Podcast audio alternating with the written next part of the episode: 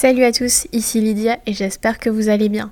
Bienvenue sur Shady Shady, le podcast aux histoires sombres. Dans ces chroniques, je vais surtout vous parler d'histoires qui m'ont passionné, d'enquêtes policières, de récits sur des génies du mal et d'autres sujets fascinants. Dans ce premier podcast, on va ouvrir les archives d'une ancienne affaire policière, mais pas n'importe laquelle. C'est une enquête incroyable. On a du kidnapping, du cyanure de potassium, un pays effrayé et des enquêteurs complètement désemparés. C'est certainement l'un des mystères les plus intrigants des années 80. On s'envole pour le Japon, à Osaka. À 21h, le 18 mars 1984, deux hommes masqués prennent d'assaut la maison de Katsuhisa Ezaki, qui est alors le président de la société Glico. Glico, c'est une des entreprises des plus influentes dans l'alimentaire au Japon. Ils ont inventé les Poki. Donc le président de Glico, alors qu'il était tranquillement en train de prendre son bain, des hommes masqués infiltrent la maison voisine, dans laquelle vit la mère du président Ezaki. Les hommes masqués l'immobilisent et prennent le double des clés de la maison du président. Ils débarquent violemment chez lui, ils ligotent la femme d'Ezaki et sa fille, alors que le président et deux de ses enfants essaient de se cacher dans la salle de bain et sont très vite retrouvés par les hommes masqués. Ils chopent le président et le traînent violemment hors de chez lui. Le président de Glico est alors kidnappé et enfermé dans un entrepôt. Le lendemain de son enlèvement, les kidnappeurs appellent un des directeurs de Glico et exigent une rançon s'élevant à 1 milliard de yens, environ 8 millions d'euros. Mais avant que l'argent puisse être assemblé, Ezaki réussit à s'échapper trois jours après son enlèvement. Le plan des kidnappeurs est alors contrecarré par cette fuite. Mais les galères pour Glico ne font que commencer.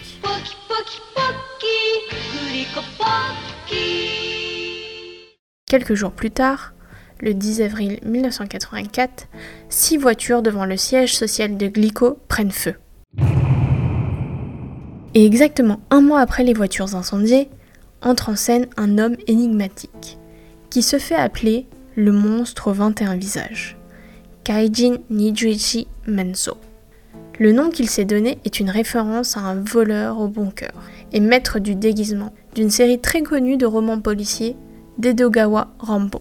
À partir de ce moment-là, de cette correspondance à sens unique, c'est la descente aux enfers pour les autorités.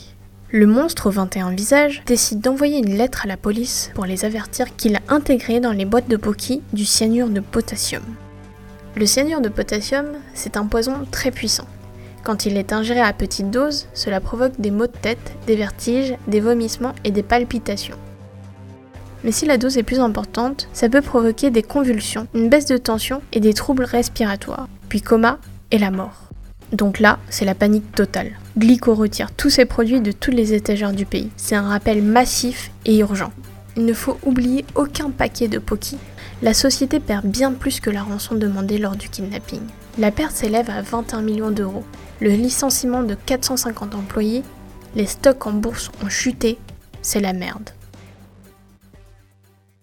Parallèlement à cet état de crise, le monstre aux 21 visages, lui, continue de se moquer des autorités. Et le gars a un culot incroyable. Il commence ses lettres comme ceci. Cher policier stupide, vous avez toujours pas compris comment on est entré dans l'usine? Vous voulez des indices? Et il leur fournit des indices. C'est le level 9000 du mec culotté. C'est incroyable. Mais heureusement, après inspection des boîtes de Poki, aucune trace de cyanure dans les paquets. Et surtout, surtout, il n'y a pas eu de victime. Alors quoi? C'était du bluff? La société Glico est complètement désemparée. La société vit dans la peur, les employés vont travailler à reculons. C'est l'enfer. Trois mois plus tard, une lettre est envoyée à la société. Nous vous pardonnons, Glico. On va porter notre attention vers d'autres entreprises alimentaires. Signé Le Monstre aux 21 visages. Le monstre aux 21 visages laisse alors Glico tranquille et jette son dévolu sur Marodai Ham et Morinaga. Il commence par Marodai. Le monstre leur demande une rançon de 50 millions de yens, presque 400 000 euros. Donc soit la société Marodai décide de donner 50 millions de yens, soit ils connaîtront les mêmes menaces que Glico. La société Marodai cède et accepte. Le monstre aux 21 visages exige alors que l'échange se passe de manière très précise. La rançon doit être confiée à un employé de Marudai, dans un sac. L'employé doit se rendre au train X, au départ d'Osaka, en direction de Kyoto, à une heure précise. Une fois assis dans le train, il attendra d'apercevoir un drapeau blanc à l'extérieur du train. Dès que le drapeau blanc est aperçu, l'employé doit jeter le sac rempli des 50 millions par la fenêtre. Le jour J arrive, le 28 juin 1984. Le plan du monstre ne se passe pas comme prévu. Marudai décide de ne pas respecter les demandes du monstre et contacte la police afin d'envoyer un enquêteur sous couverture. C'est cette décision qui permet à la police d'avoir le principal suspect. Dès les débuts de la mission, sur le quai, en attendant le train pour Kyoto, l'enquêteur repère un homme qu'il décrit comme ceci. Un homme bien bâti, les cheveux noirs et courts, avec un regard très particulier, le regard malin, tel un renard. Oui, c'est ça. Il avait le regard d'un renard. Le Fox Eyes Man. Nous voilà à bord du train. L'enquêteur garde un œil attentif sur un potentiel drapeau blanc, mais pas de drapeau en vue de tout le trajet. Il observe aussi discrètement que possible Fox Eyes Man, qui lui paraît vraiment très shady shady. D'autant plus que ce Fox Eyes ne le quitte pas des yeux. Pas de drapeau en vue. Ils sont arrivés à Kyoto. L'enquêteur change alors de train pour rentrer à Osaka. Toujours avec son sac, Fox Eyes fait de même. Un autre policier entre dans la mission et talonne Fox Eyes. Quelques stations plus tard, Fox Eyes change encore de train. Les policiers essaient de le suivre, mais il change encore de trajet. Les enquêteurs essaient tant bien que mal, mais rien n'y fait. Au milieu des civils, Fox Eyes arrive à les semer. Le suspect le plus important de cette enquête est alors perdu. Pas de représailles pour la société Marudai. Le monstre au 21 visages semble les laisser plutôt tranquilles. C'est seulement en octobre 84, plusieurs mois après, qu'une nouvelle lettre réapparaît. Mais cette fois-ci, elle n'est pas envoyée à la police, mais à plusieurs agences de presse. La lettre est adressée aux mamans de la nation. Le monstre au 21 visages voudrait avertir le Japon qu'il a imbibé de cyanure les bonbons de la société Morinaga. Les médias s'empressent de relayer l'information. La société Morinaga, comme Glico, effectue un retour massif de leurs articles. Tout le Japon est choqué par cet acte criminel. Les bonbons font peur. Les équipes de police et la société inspectent chaque paquet. Ce n'était pas du bluff cette fois-ci. 21 paquets ont bien été retrouvés avec du cyanure. Ce qui était étrange, c'est que ces 21 paquets étaient étiquetés d'un message en rouge Danger contient du poison. Heureusement, pas de victimes non plus cette fois-ci. Cependant, une grosse perte économique pour Morinaga. La police n'arrive toujours pas à retracer l'origine du crime. Par contre, une vidéo fait avancer l'enquête. On aperçoit grâce à une caméra de surveillance d'une supérette un homme avec une casquette des Giants, en civil, qui correspondrait potentiellement à la description du Fox Eyes, en train de mettre des paquets de chocolat sur des étagères. Ce Fox Eyes est de plus en plus suspect. La police n'arrive pas à l'identifier. Le 14 novembre, c'est la dernière fois que les autorités aperçoivent le Fox Eyes. Lors d'une demande de rançon de 100 millions de yens, l'échange ne se passe pas comme prévu encore une fois. Et le Fox Eyes est aperçu par un contrôleur de route qui souhaitait juste demander les papiers du véhicule. L'homme au volant, qui ressemblerait au Fox Eyes, panique et s'enfuit. La voiture s'est avérée être une voiture volée. Elle est vite retrouvée par les autorités, abandonnée, avec à l'intérieur un poste radio relayant les appels de la police. Un portrait robot du suspect est publié dans les journaux. L'enquête continue, mais toujours rien.